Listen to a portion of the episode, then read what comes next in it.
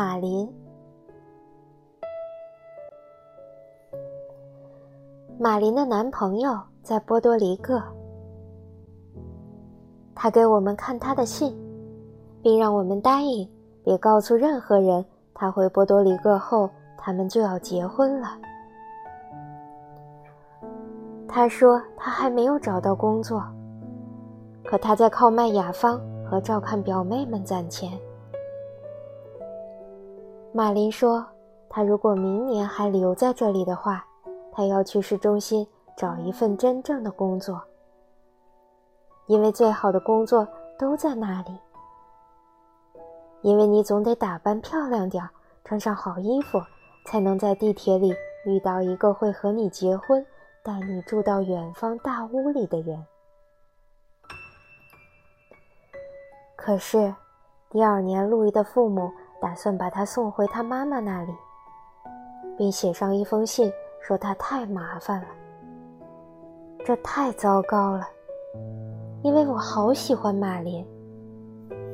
他比我大，懂得许多事情。是他告诉我们。戴夫小宝的妹妹是怎么怀孕的？去掉唇字用什么霜最好？数数你手上的小白点，就能知道有多少男孩在想你。还有好多别的，我现在记不起来的事情。在马林的婶婶下班回家前，我们从来都看不到马林。在那以后。他也只能出到房子前面。他每晚都拿着个收音机在那里。等他婶婶房间里的灯熄灭后，马林就会点一支烟。如果那会儿外面冷，或者收音机不响，或者我们相互没话说，这些都不要紧。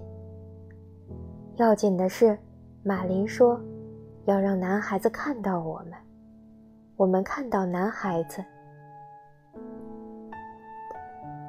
因为马林的裙子更短，因为他的眼睛很漂亮，因为他在很多方面已经比我们成熟。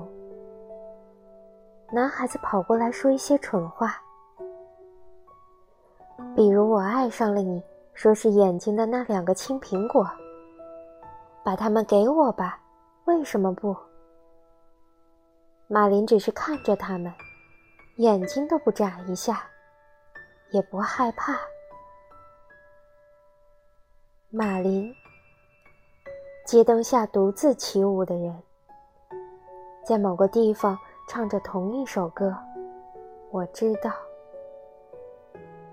他在等一辆小汽车停下来，等着一颗星星坠落，等一个人改变他的生活。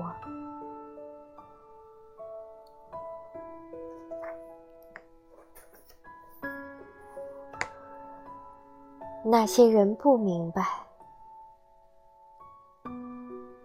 那些不明白我们的人进到我们的社区会害怕，他们以为我们很危险，他们以为我们会用亮闪闪的刀子袭击他们，他们是些笨人，不小心迷了路，走到了这里，可我们不害怕。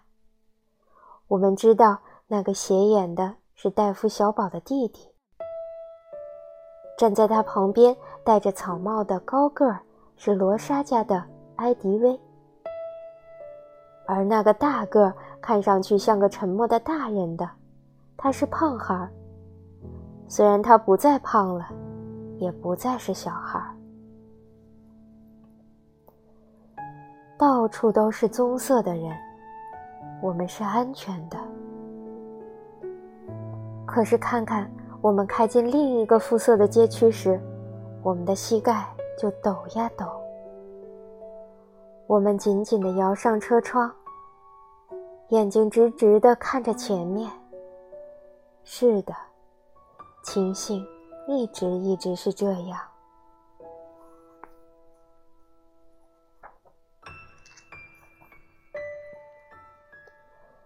有一个老女人，她有很多孩子，不知道怎么办。罗莎·法加斯的孩子太多太过分了，那不是他的错，你知道，只因为他是他们的妈妈，一个要应付这么多个。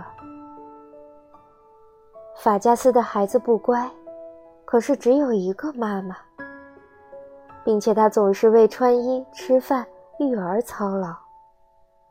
还有成天为那个没有留一文钱买大红肠、没丢一个字条做解释就走掉的男人哭泣。他们怎么能不变坏呢？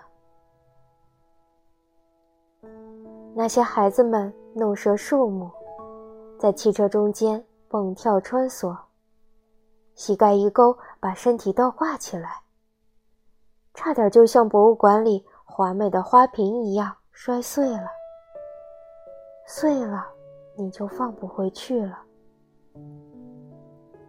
他们觉得那样很好玩。他们不尊重任何有生命的事物，包括他们自己。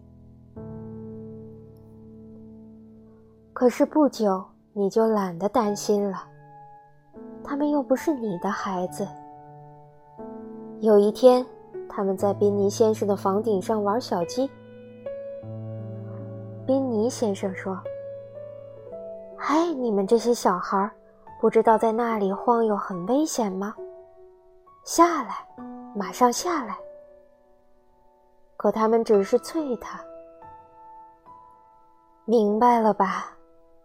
我说的就是这个。怪不得大家都不管了。小埃弗伦用他的虎牙咬停车计时器的时候，你只要不往外看就可以了。雷夫加把头伸进后门上两块板条中间的时候，没人阻止他。那天，安琪法加斯学飞的时候，也没人抬头看一下。它像甜麦圈一样从天上掉下来。就像一颗陨落的流星，砸在地上，哦都没有哦出一声来。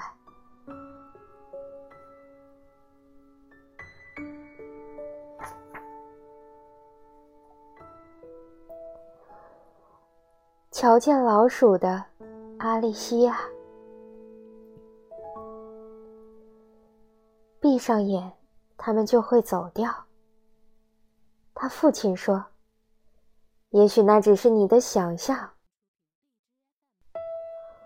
不管怎样，一个女人的本分是睡觉，才能和玉米饼星星一道醒来。那星星现得那样早，早到他起来时，眼角的余光里能瞥到那些后腿，藏在水槽后面，藏在四脚盆的下面。藏在无人修理的古胀地板下面。阿里西亚没了妈妈的她很难过，家里没有一个大过她的人爬起来做装午餐盒的玉米饼。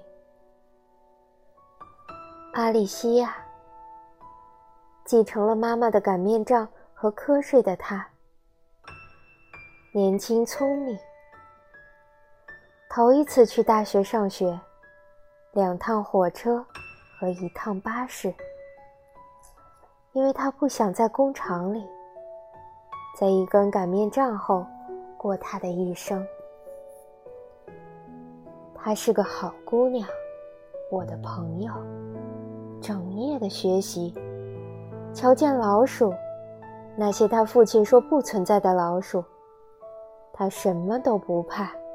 除了四条腿毛茸茸的东西，还有父亲们。